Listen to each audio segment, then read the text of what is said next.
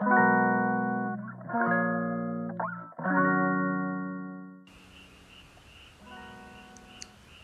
んにちは、天宮アンナです。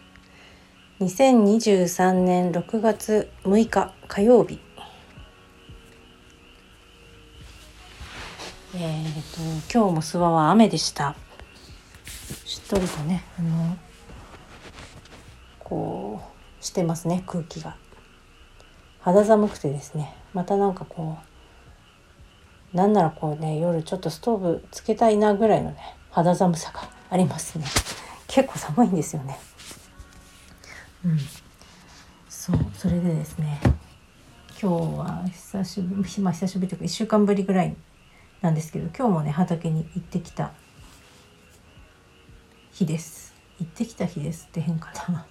そうでよもぎをね積んできましてあの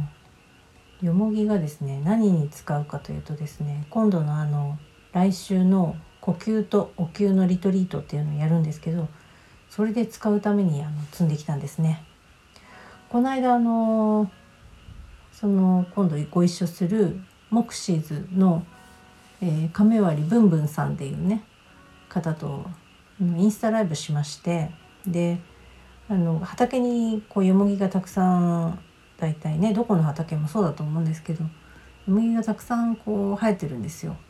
でいつもはまあこう買って私その自然農法を教えてもらっていろいろ学んでる途中なんですけどその買った草は堆肥の堆肥を作ってるんですけど堆肥のところに入れるかあとの畑のその畝のところにこう畝の土のところに土をむき出しにしないように草をこう買った草を乗せていくっていうことをするんですけどよもぎはそれにね使ってたんですけどそうかそうもぐさとしてもぐさ作りに使えるんだなっていうのをねそのインスタライブ前にもね聞いてたんですけどインスタライブの時にまた聞いて思い出してああそうだうちのもねもう完全にその生えてるだけのあのよもぎですからね。畑の周辺のところにこうブワーってたくさん生えてるんですけどそうまあ無農無農薬ですからねそれいいじゃないですかっていうことでじゃあ今度それ積んで持ってきますねが今日だったんですね。うっかり忘れててもう行ったらすぐ思い出してよもぎ見てあそうだそうだっていうのでもうちょっとね雨がパラつき始めてたんですけどたくさん積んできました。でそれはあのスワッグって言って花束みたいな感じにまとめてで吊るして置いてで乾いて干した干された乾いた状態ドライフラワーですねドライになった状態でワークショップにお持ちしてそれをすりこぎとすり鉢とすり鉢とすりこぎか。でゴリゴリゴリってこうやっていくとまあちょっと粗いですけど粗い感じのもぐさになるっていうことなんですね。あのコロキューとかフードキューっていうこうセルフケアするためのお灸をどういうふうにこう使うかそれをどこにやるとこの時期にはこう体のね不調であったりあとはより整えていくっていうことにいいのかっていうことを教えてもらうそれで実践してっていうワークショップなんですね。そうそれのためにこうよもぎをね自分で作れたらこう最高じゃないかということではい積んできたんです。で前回その呼吸のリトリートは呼吸と頭皮洗浄のリトリートっていうことでその下諏訪町の温泉宿銀月さんでいつもやらせてもらってるんですけど下諏訪のその特産の一つである黒曜石っていう石があるんですけどその黒曜石を浸した水っていうのかな水の中に黒曜石入れたものを黒曜石水っていうふうに呼んでるんですけどそれを使って、えーと、頭皮洗浄してもらうっていうそういうそういうのどうかなっていうのを思いついてテストしてもらってすごいいいですすごい常緑化力も高いしすごくこう水がとてもいいですっていうことで、えー、と前回そういうコラボレーションも生まれたんですね。頭皮洗浄だけじゃなくてお水とのコラボレーションっていうでそのねやっぱりこの土地のものですからしかももう縄文の時代からねこう人々が黒曜石を取りに日本のあちこちからねこう諏訪に向かって黒曜石を取りに来たっていう記録が残ってるんですけどそういうね常温のパワーをこうね頭皮から入れてくってめちゃくちゃいいじゃないですか。でまあそれをそれがあったから思いついたんじゃないんですけどたまたまそのインスタライブでよもぎの話になってあ無農薬のねそのよもぎもなかなかあの無農薬のもぐさを売ってるところもやっぱり少なくなってきてると。でそのもぐさを作ってる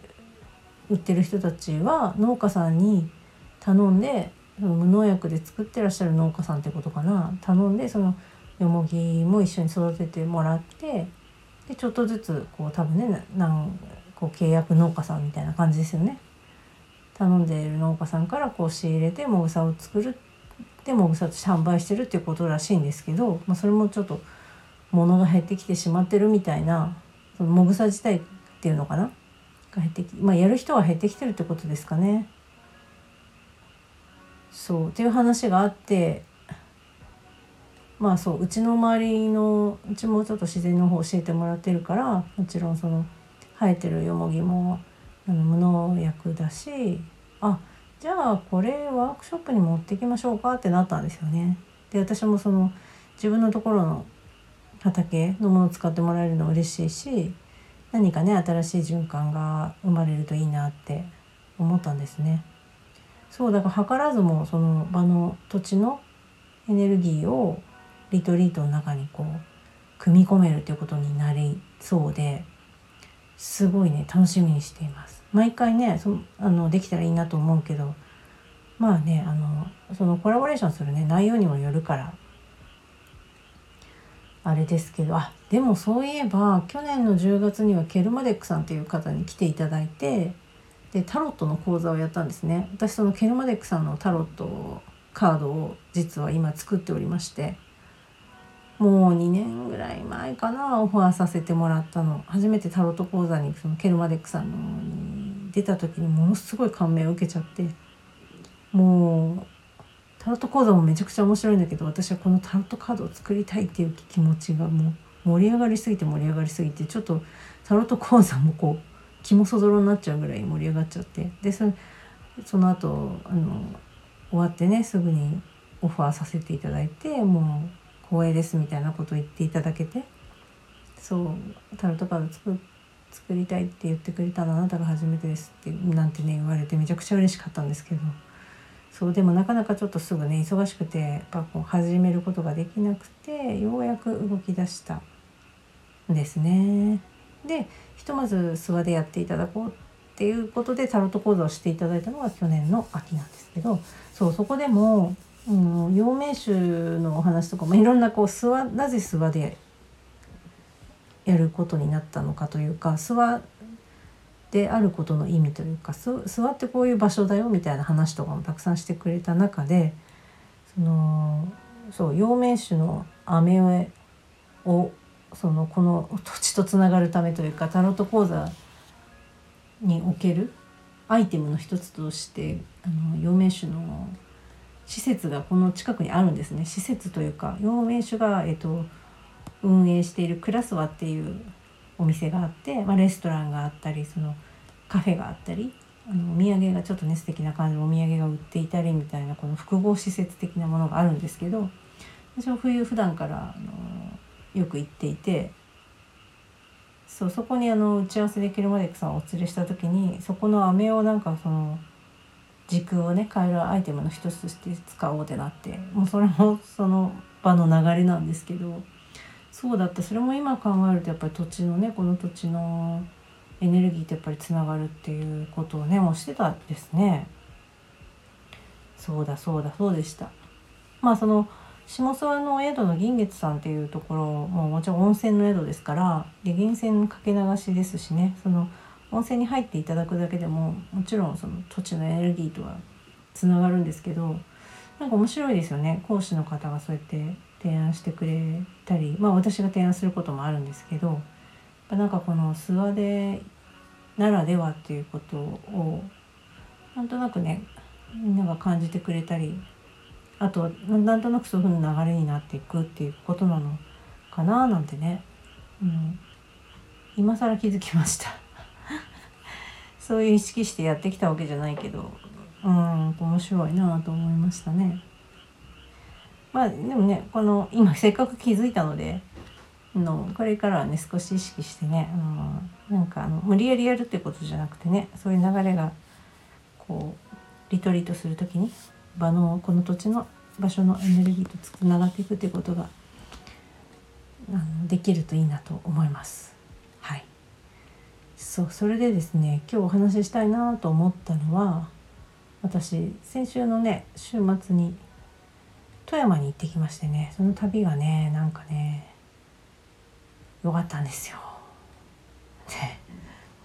うん、その話をしたいんですけど結構こう振り返ると、まあ、の今日火曜日だから、まあ、一昨日のことってまだこうねほかほかのうちに覚えてるうちに話したいなと思ったんですけどなんかね解放テーマ解放だったなって思うようなことがねこう振り返るといくつかあったなと思いますね。うん、そのね解放の解放されたなっていうことをこう話したいなと思うんですけど、まあ、まずはこの車で私は行ったんですね。で東京からの友達と友達は東京から2時間ちょっとで着いちゃうと。で私は諏訪から行くっていうことでこれは車だとまあ4時間ぐらいかかるのかな。そう。電車で行ってもね4時間ぐらいかかるんですよ諏訪からだと。距離的にはね東京からなんか全然近い感じがするんですけどね。やっぱ新幹線早いですね。すごいですね。私のところこう新幹線走ってないので新幹線に乗ろうと思うと長野市まで行かないといけなくて、まあ、そこでまずもう2時間近く1時間半とかね。1時間半かな？2時間かな？ちょっと正確に分かんないですけどそのぐらいかかっちゃうんですね。うん。で乗り継ぎがねパッとねうまくいかないとやっぱり4時間、まあ、4時間かかんないのかな？4時間かかんないぐらいかな。まあつまりは車で行っても電車で行ってもその変わらないっていうことなんでいろいろ向こうでもこう動きたいとなると車がやっぱりあった方がいいかなと思ってで車で行くことにしたんですね。でも車で1人で4時間っていうのはまあなかなかちょっとねハードル高めななことではあります。まあ、私車の運転好きですけどでもやっぱりねこう変わってくれる人がいて4時間一人で例えば運転するっていうのと全くの一人で4時間。まあ帰りも4時間ですからね。当たり前ですけど。全然違いますよね。自分しかいないっていうのといざとなったら変わってもらえる人がいるっていうのじゃ全然違いますからね。まあでもあの東京から岐阜とかにね行ったりもあの私してたのであの全くやってないわけじゃないから、うん、行けるなと踏んで今回ちょっとやりたいなと思ってそのルートでなんかこう車で行きたいっていうふうに思いましてね。行ってきたんですよ。これがねちょっとこう何度もシミュレーションして見たんですけどあのそうその景色とか全然想像してなくて。でこの地理がねうまく伝わるかあれなんですけどね。私が行くルートはですねこうずっとまあ簡単に言ってしまうと諏訪からずっと北に登ると新潟にぶつかるので日本海に新潟にぶつかるのでそこそこにぶつかったら、えっと、西の方に行くと。あと富山なんです。だから上行って左行くみたいな感じなんですけど めちゃくちゃ簡単に言うと。でそのその上まず上に行くのにまず白馬の方に向かっていくわけですね。で私白馬に私白馬にですね行ったことがなくてですねこうそう頭の中で想像はいろいろしてたんですけどまずね白馬に行くっていうで、まあ、白馬の周辺だけもうずっと同じ一本道みたいなところずっとただただ北に北に行くんですけどぐねぐねこう少ししながらね松本を通って安曇野通ってでそして湖青木湖とか木崎湖だったかな通って。大町市っていうところに行って白馬行くわけですよ。もうこの白馬にあの泊まってはいないんです帰りはちょっとねあの一軒二軒お店に寄っては見たんですけど行く時は本当にただ通っただけで、うん、気づかなかったんですけど帰りにちょっとお店に立ち寄った時にもうまあもう通る感じ白馬の駅が近づいてくると急におしゃれになるんですよねお店が。それが本当に面白くて なんか海外の、ね、方がすごい、あのー、みんな好きでスキーとかが好きな人もですけど、まあ、山とかが好きな人も来るのかな。例えば海外の人のお客さんが多いっていうのは聞いてはいたんですけどなのでなんかこう英語の表記のものがあったりだとかあとは、ま、東京にあるようなお店とかがねそこまで本当全然ないのでなんなら寂れてる地域とかもいっぱいあるしなのに急に白馬が近づいてきたから明らかにお店が増え急にこうおしゃれっぽいカフェみたいなのがいっぱい出てきたりとかして明らかに違うんですよ。そ,、まあ、それも面白いんですけどで、まあ、そこ過ぎたらまた寂れていくんですけど。そのね白馬で帰りに寄ってみた時に思ったんですけどほんとスイスみたいな、まあ、立山の方もあの富山のね立山黒部とかあっちの方の景色もそうあの同じような感じがあるのかもしれないんですけどスイスみたいな感じ？今の季節だと,、えーと、高い方の山にはまだ雪が少し残ってて手前の方の山は緑のグラデーション。山がね緑いろんな緑でこう溢れている季節ですよね今新緑で。それのコントラストそれであの 800m か 900m ぐらいなのかな？800m ぐらいだったかな？標高がね。で青い空白い雲。澄んだ空気みたいな感じ。で本当にアルプスの少女ハイジみたいなイメージですよ。で古いあの建物とかも多いんで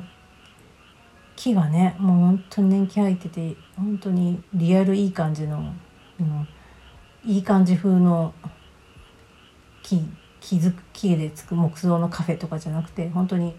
リアルで朽ちてきてこう年季が入ってきてる感じのいい感じの木造のカフェみたいなのもいっぱいあるし。まあいっぱいはないか。そんなあの点々ってそうそんなにいっぱいあったらねあのこう落ち着かないですからね。そこまであの人がごった返すみたいな感じでは私の行った時はなかったですけど。まずそのその辺の山が迫ってるこう北に向かう時の山が迫ってるドライブのルートがまず最高だったんですね。でちょっと細くて怖いみたいな初めて通るところが多かったんであったんですけどもそれが最まず一つ最高ですよね。でえっと、新潟糸魚川市にぶつかるんですけどそこからまた高速に乗って、えっと、西の方へ行くんですけど私のこの行った側からすると,、まあ、左の方というかね西の方に行くんですけどそこその糸魚川にぶつかったところで「海」がバーンって出てくるんですよ。これがもうねたまらない開放感でしたね。海にそういう海沿いをね走ったのいつかなって思い出してみると去年の、うん、秋ぐらいに島根出雲に行った時にそういえば、あの、走ったなって思い出してその時もめちゃくちゃ気持ちいい開放感ではあったんですけど、まあ、それは友人が運転してくれてたんですね。で今回違うのがやっぱり諏訪から自分の住んでる諏訪からこう始まって一人で運転してってでぶつかったところが海ででそこから西の方にこう向かって意外とそこから、ね、富山は近かったんですけどあのそこから運転しづらいこともなくなんていうか割と走りやすい本当に道で行ったんですけど諏訪から始まって自分で運転して海に出たっていうのもやっぱり感覚的には解放されたなっていうのがすごい強く感じた一つですね。で諏訪はあの本当に日本の、まあ、長野の真ん中ちょっと下の方にあるんですけどねそこからこう、まあ、日本地図で言ったら内陸から海にバンって出るっていうのもまあね中から外に出るっていうアウトプットの感じがそれをなんかこう車ごと味わったっていうかその体感がねすごかったんですよね。大体私は車の中でラジオを聴いてることが多いんですけどその時ももちろんねこう結構な大音量で聞いて笑いながら大体走ってるんですけど海出た時もねラジオでもこの素敵な音楽とかかかってたらまた良かったかもしれないんですけどね。もうそんな余裕もないですかね一人でね。もうラジオの大音量でこう。でももうそっちのけですよもう海がすごすぎて。海のこの開放感がすごすぎて。わーってなってこう。来ましたねとにかく。もう疲れもだからあんまり感じなかったですね。いつもだったら4時間まあ途中で一回休憩してみたい休憩していきましたけどそうなんかねやっぱりその、まあ、逆にこう上がり上げ上げみたいになっちゃってあの運転あのそね気がそぞろみたいになんないようになんないようにってしてた感じですけどはい。こうねあのテンション高くなりすぎもう一人ですからね何もこうシェアする人いないからまあ一人言い事で喋って「わ」とか「わ」とか「う」とかそう「いいな」とか言いながらひたすら走ってるんですけど。そう。それでついてまたあの友人がね教えてくれた店なんか訪ねたりして。でなんとかちゃんに聞いてき来たんですよみたいな話すると結構あの、ね、お店の人もこう楽しく話してくださるのでまたそれも楽しみ。でその後は割と早めにこう宿に入ったのかな。そう夕方ぐらいには宿に入って宿もこう海沿いのところに泊まろうってなったので。で泊ままあ部屋にチェックインしたんですけどこれがまた 海沿いでね海がバーンって見える。どこの部屋からもバーンって海が見えるっていうところにしましてね。これをまあ友達が割とそういうそそこにそういうところに泊まりたいっていう感じだったのでじゃあまあそこはいいよみたいなこう私はとにかくお寿司が好きなので 夜お寿司を食べに行きたいっていうのがもう一番のその日の要望であとはもう任せるよみたいな。こう無理なね日程こうあとはもうこう行きたいところはねいろいろありますけどそんなに行けないからその、ね、そこはこう相談しながらここ行くここはやめとくかとかっていうのを、まあ、やっていく中で、まあ、その宿は友人が割とあの海沿いがいいっていうことでそこに最終的になったっていうとこなんですね。でも私はもう正直その時はあのその時は決める時どっちでもいいというかあの大きいお風呂にがあればまあもう最悪温泉じゃなくてもいいしぐらいな感じだったんですけどまあそこは温泉もあって入ってみたらめちゃくちゃすべすべになるタイプの泉質で無色透明なんですけどね匂いもあんまりしないタイプのなんですけど出るともうトゥルトゥルみたいな 顔もトゥルトゥルみたいなもちろん海海沿いでねインフィニティ感が味わえるあのインフィニティってあのねシンガポールのでしたよね。あのプールだったかお風呂ジャグジーかな？プールだったかな？すごい天空のプールみたいなとこで。あれ？インフィニティ確かそうだよね。そう。でつながって見えるというか。天空とそのお水というかね。そういうつながって見えるみたいな。あれ？なんか間違ってたらごめんなさい。確かそのインフィニティだったと思うんですけど。そうあのー、私たちの今回のお宿の場合はお風呂と海がつながって見えるみたいな。あの海がすごく高台にあって海を望むのでそうつながって見えるようにこう角度でねこう自分で調整するんですけどね。自分で調整するとああつながって見えるっていう感じの開放感を味わいましたね。そう。それも開放感でしたね。そうそしてまあ海沿いですからね。宿の人に私はあの聞いたんですよ。朝日は見えますか？と見えませんね。ここわーって、うん、即答されてそっかそうですか。まあね角度とかそのホテルの角度とかあるありますからね。まあしょうがないねと思って。それはもうそれで終わったんですけど。でも夜のね私私的メインイベントのお寿司も楽しみ帰ってきて。でそれで寝たんです。で私寝る時いつもアイマスクするんでねアイマスクをして寝ました。で朝方ですね。なんかなんかわかんないけど目覚めたんですよ。アイマスクしてるしてたと思うんですけどねその時もね。ちょっとしてたか自分で撮ったのかちょっと分かんないんですけどとにかくパッて目が覚めてアイマスクをこうねバッて取って見たら真っ赤な朝日が目の前にあってですねもう3分の2ぐらい登ってたのかな。ふわってなって「え何何何え朝日出ないって言ってたけどめなめちゃめちゃ出てるやん」みたいな。すごい赤かったんですね。そのことに感動もするしわ写真撮りたい。そして友達を起こすかどうしよう。こんでパッて見たら4時35分でうわよく目覚めたな私。アイマスクしてんのにと思ってとかねいろんなことをそういう時って同時にパッて考えますよね。でわわっとでもなんか寝てるのに起こしてでもこれを見せないなんて言ってもちょっともう本当に 0. 何秒ぐらいの間に考えたことだと思うんですけどそしたら友達もなんかその気配を感じたのかファッて起きてくれて目覚めて「あっ」とかってでもそれで「見て見て見てあれあれあれ」とか言っても声そういう時って声が言葉が出てこないんですけど「朝日」っていう言葉も出てこないね「あれ？あれ見て。あれ」とかって言ったら「え？とか言ってもう瞬時に友達も目が覚めて「ああ」とか言って。写真写真みたいな。もうまずは窓に駆け寄ってじーって見て。写真写真ってやっぱね撮りますよね写真もね。あまりに美しくてまあそれをカメラに収めることなんて本当あの無理っちゃ無理なんですけどでもやっぱりねこのね撮りたいっていう差がね出てきちゃいますよね。本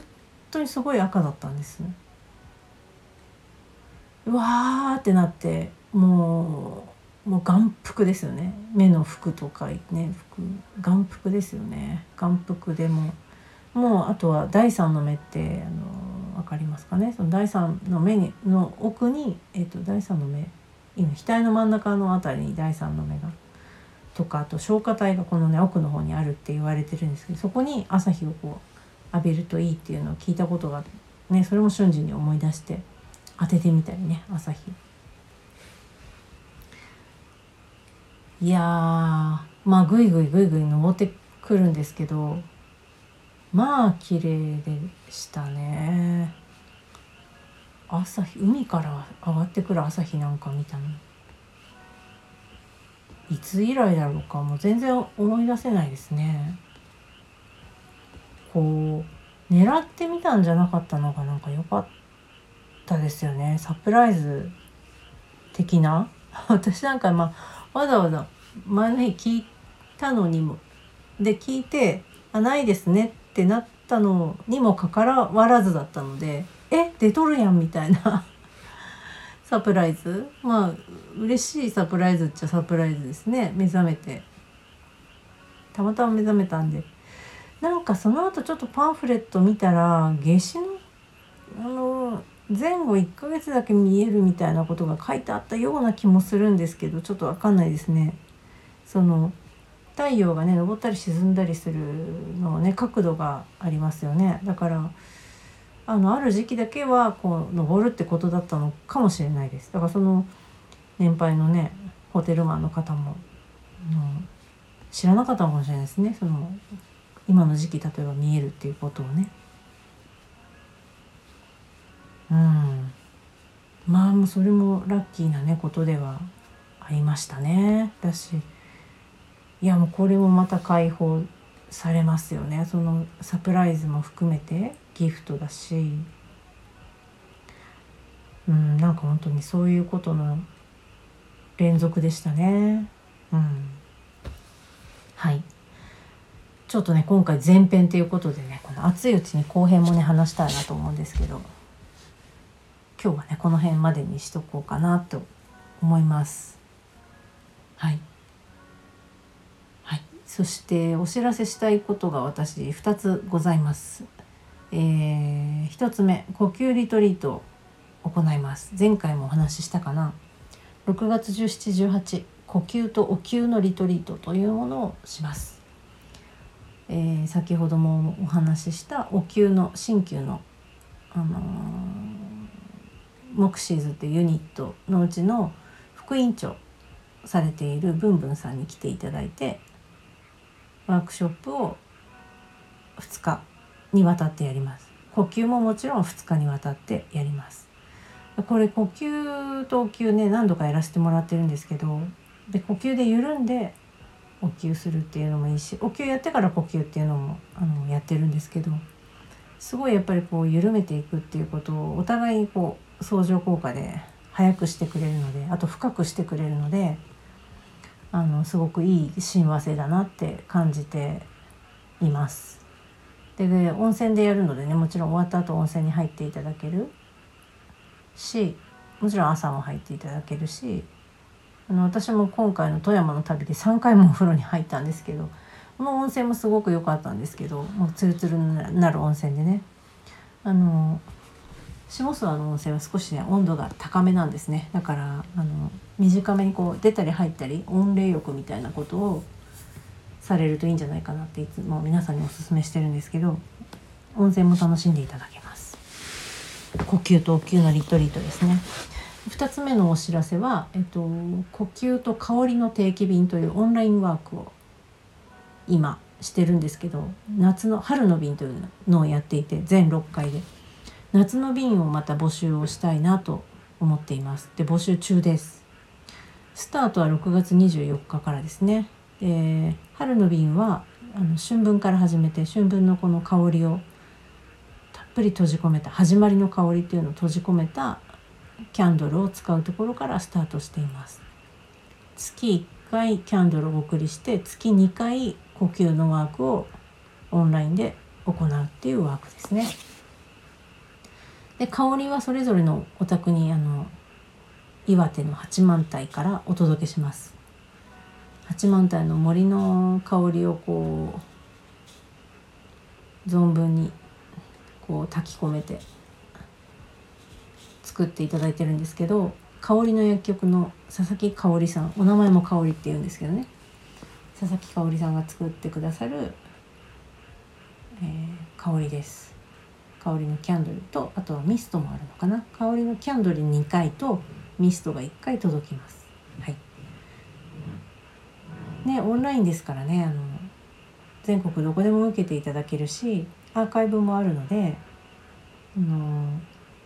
リアルの参加の方はもちろんアーカイブのアーカイブで自由な時間に参加することもできます。そしてねその期間中は何度でもこう使っていただけるっていうのがいいところなので呼吸もね呼吸のワークやっぱりナビゲーションある方が最初やりやすいので練習もたくさんしていただける。うんとってもあの